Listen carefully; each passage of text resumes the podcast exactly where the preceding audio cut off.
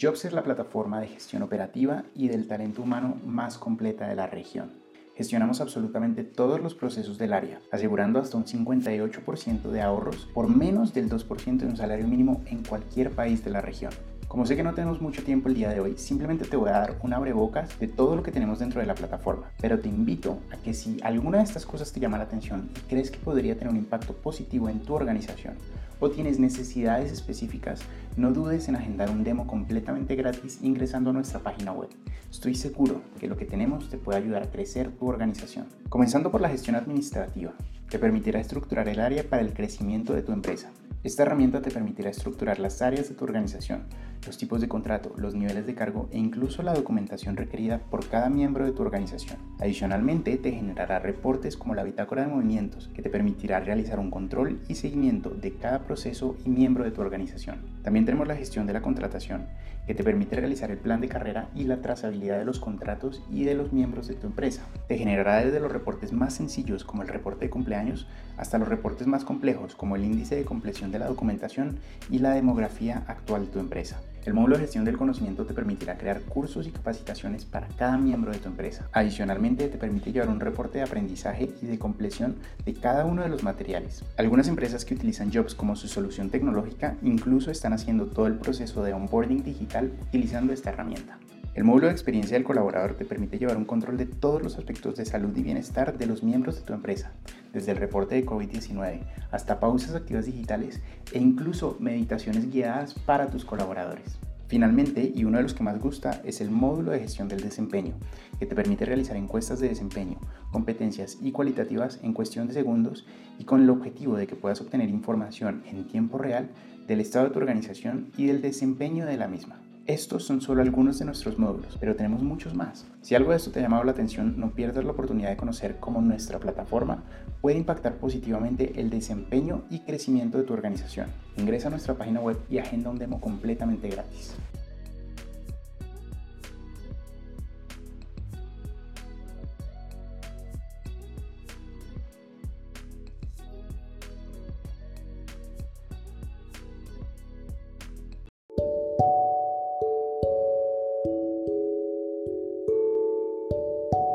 En el podcast de hoy, nuestra CEO, Yolima Restrepo, habla con Loren Arrieta.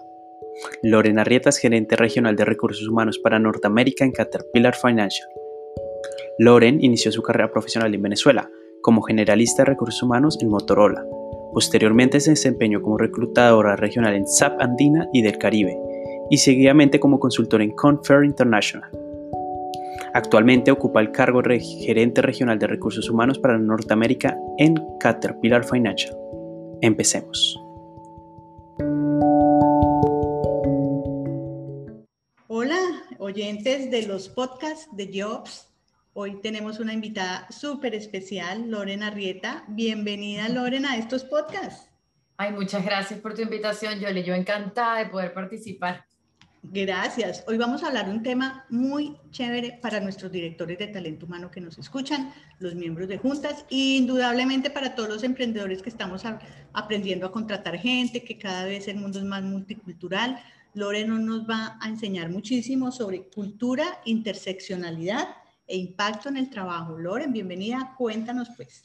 Gracias, Yoli. Sí, pues yo quería aprovechar este espacio eh, en el que amablemente me invitaste a compartir para de verdad hablar del punto de vista cultural y la aplicación que eso tiene en recursos humanos dentro de las empresas o los emprendimientos, porque aplica para los dos.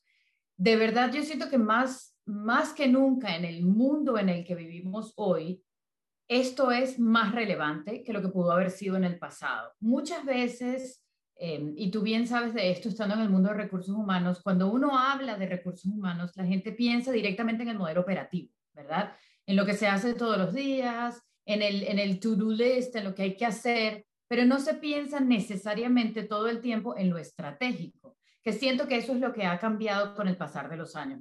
Nos hemos vuelto más estratégicos y menos operativos.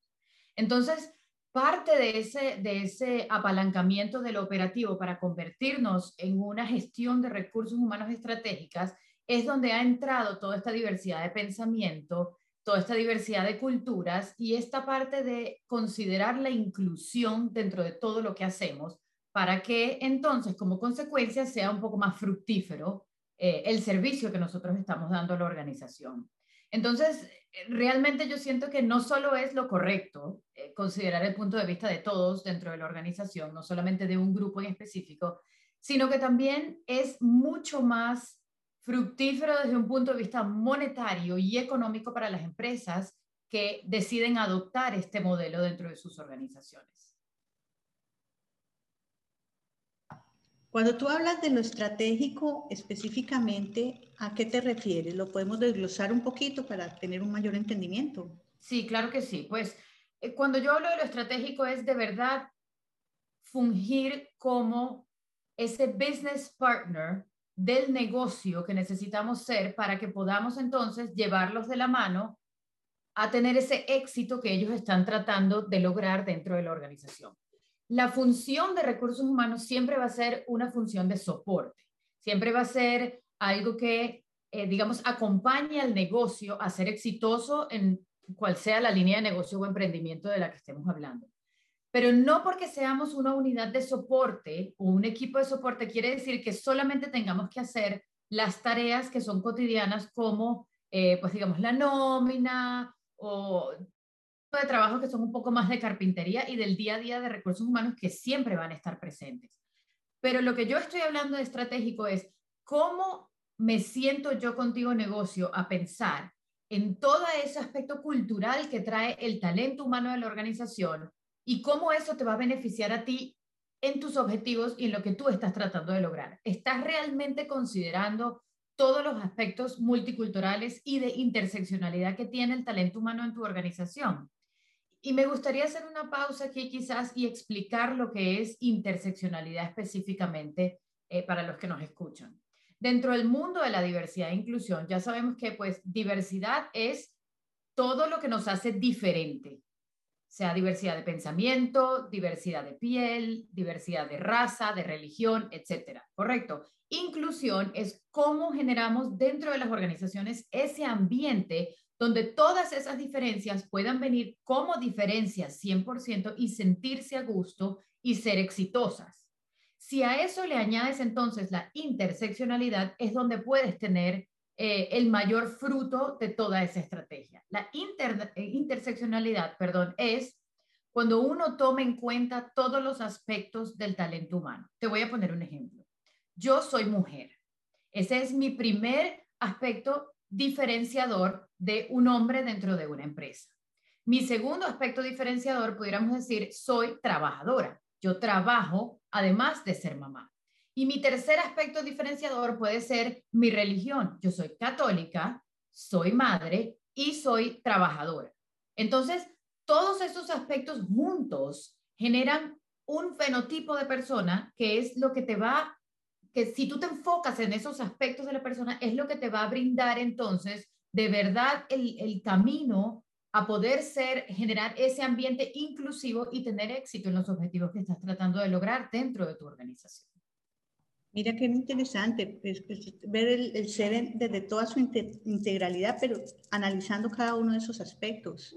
Exactamente. Muy, muy, bien. ¿Cómo la tecnología, yo que estoy en el mundo de tecnología y que siempre he criticado, talento humano y mis colegas me preguntan, debemos salir de la caja tradicional e involucrar la tecnología para qué? Para que apoyen la operatividad. Con eso uno tiene el tiempo de poder hacer esto que estás hablando, ¿no? De estrategia. Exactamente. Pero ¿cómo, ¿cómo ves tú la tecnología que has es que especialmente por lo que dijiste, especialmente Yolima, porque la interseccionalidad no solo afecta a la persona como tal, sino también el sistema que acompaña a la persona. Si tú no tienes esos dos en sincronía, entonces de nada sirve que generes un ambiente totalmente inclusivo si las herramientas que vas a usar no son inclusivas o no consideran esa diversidad de pensamiento de la que yo estoy hablando. Por ejemplo, te voy a dar un ejemplo.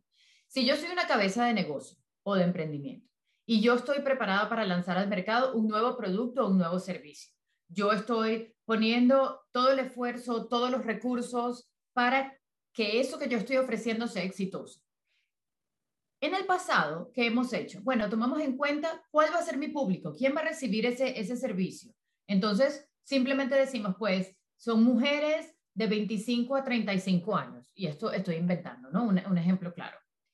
Ya eso no es suficiente para ser competitivo en el mercado del talento humano, ya no lo es. Ahora hay que considerar, son mujeres entre 25 y 35 años que también son madres, que también quieren trabajar de forma remota y que también quieren tener un beneficio de flex work, por ejemplo. Entonces, todo eso que lo podemos ofrecer a través de la tecnología y a través de las herramientas que proporcionamos de bienestar, de salud, de eh, medición de desempeño, es lo que va a ser clave para que nosotros entonces podamos reclutar ese talento ideal para ofrecer el servicio y el negocio que nos va a apalancar como industria. Y tú en la experiencia que has tenido y en la integración de todos estos componentes, que obviamente has tenido un recorrido importante en Latinoamérica hasta llegar a, Estados Unidos ya a una corporación, eh, ¿qué resultados has visto? Mira, el, mundo en el que vivimos ahorita es un perfecto ejemplo. Te voy a poner el caso, el caso específico de las mujeres trabajadoras dentro del mundo corporativo. Y lo que hemos visto con sondeos que hicimos pre-pandemia, durante la pandemia y ahora digamos, vamos a decir que post-pandemia, cuando acá en Estados Unidos el, el, el, rumbo está un poco más acelerado de regresar a las oficinas, de tener un poco de la, vida normal que teníamos antes. Anteriormente eh, ya existían brechas respecto a el papel de la mujer madre trabajadora dentro de las corporaciones, bien fuera eh, brechas de pago, brechas de beneficio, etc. Nosotros, con el uso de herramientas tecnológicas, hemos podido entender de esas madres trabajadoras profesionales en la corporación por qué no están regresando, por qué han decidido desistir o por qué ellas solamente van a considerar A, B y C en términos de beneficios si en algún momento nosotros pedimos que regrese. Si nosotros no hubiésemos considerado la interseccionalidad de la mujer que es madre y que es trabajadora dentro de la organización, utilizando las herramientas tecnológicas antes de la pandemia, durante la pandemia y ahora luego post pandemia, hubiésemos perdido por censo y estadística el 45% de esas mujeres que son muy capaces y que tienen muchísimo futuro por delante, en las que hemos invertido dinero y tiempo porque no hubiésemos sabido o considerado esos aspectos que son tan claves para tener la fuerza laboral que de verdad necesitamos.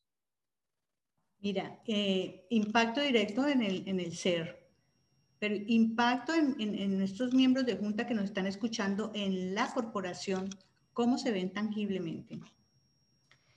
Eso es básicamente monetizable. Tú puedes sencillamente considerar los años que el talento tiene en la corporación, el nivel de conocimiento y expertise que el talento tiene, el, el monto que tú has invertido en organización y desarrollo en general para esos, esos individuos en tu organización. Todo eso son pérdidas monetarias. Aquí en Estados Unidos estamos hablando de por cada 10 personas que se van como media, por cada 10 personas que se van de la organización sin considerar si son expertos en un área, si tienen muchos años en el trabajo, solamente como una media, estamos hablando de una pérdida de 33 mil dólares cada 10 personas que se van. Si tú multiplicas eso y le sumas todo el gasto e inversión que ha hecho la corporación en esas personas que estamos perdiendo por no considerar la interseccionalidad y no utilizar las herramientas que la tecnología nos proporciona, pues son gastos millonarios. Eso en una junta de directores se traduce en un paso inmediato a tomar. Cuéntanos eh, ¿qué, personal o qué perfil requiere un área de talento humano para trabajar eh, estos, estos elementos que indudablemente impactan. ¿Cuáles serían esos tips de, que nos darías para, para mejorar nuestras áreas de talento humano y poder trabajar estos aspectos que estás mencionando, que a veces no es tan fácil sacarlos, como digo yo, de la caja tradicional donde hemos estado. Definitivamente yo lo que quiero es, es, es aprovechar y sembrar esa semilla en la cabeza de todos aquellos en posiciones de liderazgo o de toma de decisiones dentro de sus emprendimientos o sus empresas para que constantemente mantengas, mantengan esas antenas de inclusividad prendidas y tomen en cuenta dentro de su matriz de decisión, cual sea la decisión que estén tomando respecto al talento, todos los aspectos que influyen sobre el rendimiento del talento humano que usen y apalanquen la tecnología que existe hoy día, Geob siendo un ejemplo de eso, para poder entonces de verdad tomar en cuenta dentro de un solo paraguas todo lo que estamos conversando hoy. Muchas veces yo he visto que las organizaciones de verdad tienen, tienen, eh, quieren poner su, su buen pie por delante y decir, bueno, yo voy a tener una figura de diversidad e inclusión y este departamento o esta figura entonces se va a encargar de todos estos aspectos de cómo estamos siendo inclusivos, cómo estamos pensando en la interseccionalidad, pero no se trata de una persona, no se trata de generar una estrategia que luego se quede en un PowerPoint o en un papel. Se trata de verdad de trabajar en el mundo de recursos humanos del 2021. Y el mundo de recursos humanos del 2021 se basa en usar la tecnología. Para poder salir de esa cajita, como dices tú, tenemos que ya no estar pensando en las hojas de Excel, el reclutamiento con Word, tenemos que poder usar sistemas que nos permitan deshacernos de lo operativo y convertirnos en ese socio estratégico, en ese business partner que queremos llegar a ser en pro de las empresas donde trabajamos. Qué bien mensaje, qué buen mensaje y qué mejor que una persona que está totalmente capacitada y llevando un liderazgo amplio en, todo el recorrido que has tenido. No sé, eh, Loren, ¿qué tips nos puedes dar eh, en las personas de talento humano que aún temen a la tecnología, que no todos los países de Latinoamérica tenemos el acceso y qué es lo que tenemos que romper, cuáles son esos paradigmas a romper para poder involucrarnos? Eso es una excelente pregunta, Yoli. Yo siento que hay dos, hay dos cosas que eh, los profesionales de recursos humanos hemos temido o todavía tememos respecto a la tecnología. El primero es cómo vamos a dejar de hacer lo que hemos estado haciendo por 50 años de la misma forma para entonces adentrarnos en un mundo tecnológico que no conocemos. Entonces ese miedo al cambio, esa resistencia. Y el segundo es cómo vamos a pagar un sistema tan completo como el que están describiendo en este momento cuando se sale exorbitantemente del presupuesto. Entonces, dos cosas. Sobre la primera respecto al cambio, es simplemente una curva. Definitivamente va a haber un momento de aprendizaje, las cosas van a ser un poco más difíciles al principio, las personas eh, sienten que, pues digamos, implementando un sistema de recursos humanos, tengo que dejar de hacer todo lo que estoy haciendo todos los días para entonces enfocarme en la implementación del sistema, pero no piensen en el paso más allá que es, después de que todo eso pase, después de que yo suba la cuesta un poquito, y llegue a la cima de la montaña, ya después vamos en bajada. Y yo me deshago de un montón de cosas que no tendrían por qué estar enfocadas en este momento, sobre todo el talento senior de recursos humanos, y me puedo enfocar en el pro de la organización. Eso respecto al cambio. El mensaje, la forma en cómo lo hacemos, los tiempos, obviamente todo eso juega una gran parte, pero no es imposible. Y la segunda parte que es el costo. Yo entiendo ¿Por qué hay ese miedo? En el pasado, había muy pocas herramientas de recursos humanos que tocaban múltiples aspectos como el reclutamiento y la selección, el desempeño, el bienestar, la salud y todos esos, esos aspectos del mundo de recursos humanos.